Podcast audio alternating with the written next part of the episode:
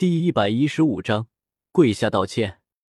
萧晨签到了一个魂环，现在的萧晨也是拥有三个魂环的魂尊了，姑且算是一个魂尊吧。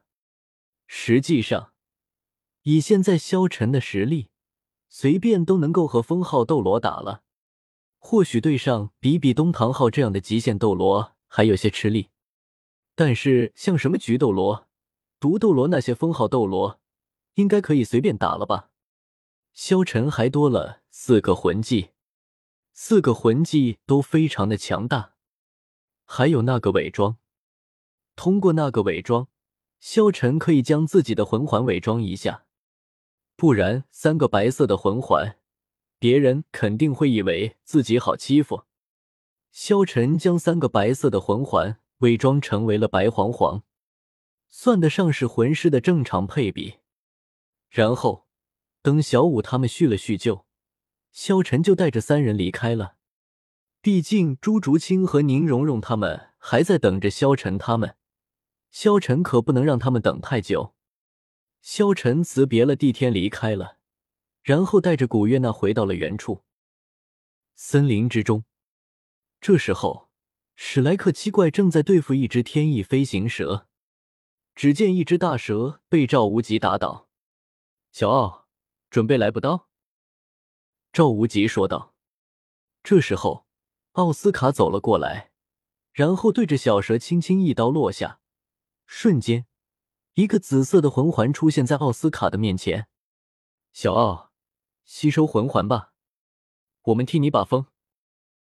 这时候，戴沐白笑了笑道：“赵老师，我看那萧晨他们应该是死绝了。”被泰坦巨猿那样的森林之王抓到，不死都难。不知道，不过，即便是封号斗罗面对泰坦巨猿都难以逃脱，萧晨他们只怕是凶多吉少了。虽然不是我亲手报仇，但是萧晨若是死了，我倒是挺高兴的。你就这么希望我死吗？这时候，只听到森林之中一声巨响。只见一个青年带着几个少女走了出来，众人一看，他不是别人，正是萧晨。萧晨平静的看着戴沐白道：“戴沐白，曾经的痛都已经忘了吗？这么在别人背后嚼舌根，就不怕你舌头烂了吗？”这一刻，戴沐白无比震惊的萧晨，不敢相信自己的眼睛。萧，萧晨。你竟然活着回来了？怎么可能？这时候，赵无极看着萧晨问道：“萧晨，你要做什么？”萧晨笑了笑道：“也不做什么，只要他给我磕头道歉就行了。”萧晨指着戴沐白说道。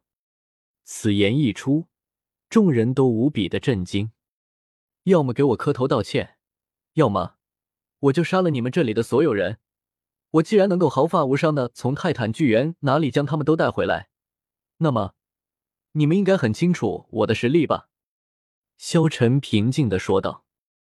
这一刻，赵无极有些恐惧，他知道萧晨的强大，即便自己全力，只怕也不是萧晨的对手。慕白，道歉吧。赵无极为了保全史莱克学院，只能让戴沐白道歉。戴沐白也被萧晨打怕了，他颤抖着身子，看着萧晨道：“对不起。”萧晨笑了笑道：“你是没听懂我说的话吗？我是让你跪下来的道歉。”萧晨说着，强大的威压瞬间释放出去，砰！一声巨响，只见戴沐白瞬间跪在了地上。戴沐白跪在地上，握紧拳头。看着萧晨，恶狠狠道：“对不起。”他心中在诅咒着萧晨，总有一天，他要杀了萧晨。萧晨点了点头，然后带着众人离开了。至于这个戴沐白，没了唐三，他什么也不是。即便天赋有些好，也最多是封号斗罗水平。萧晨不在乎。回到了原来的地方之后。只见唐三、朱竹清和宁荣荣正担忧的坐在原地。大家怎么垂头丧气的？怎么，不欢迎我们回来吗？随着一声声音响起，众人立即回头一看，只见萧晨带着三个女孩慢慢的走了出来。师傅，萧晨，萧晨哥哥。顿时，只见几人立即就走了上来。萧晨哥哥，你没事吧？宁荣荣立即问道。萧晨笑了笑道：“我没事。好了，我带你们去附加魂环吧。”朱竹清和宁荣荣都达到了三十级，萧晨给他们每人都找了一个千年以上的魂环，只有这样的魂环才符合他们的气质。然后，萧晨便带着他们回到而来银尘学院。回到银尘学院之后，萧晨就开始对唐三他们进行训练。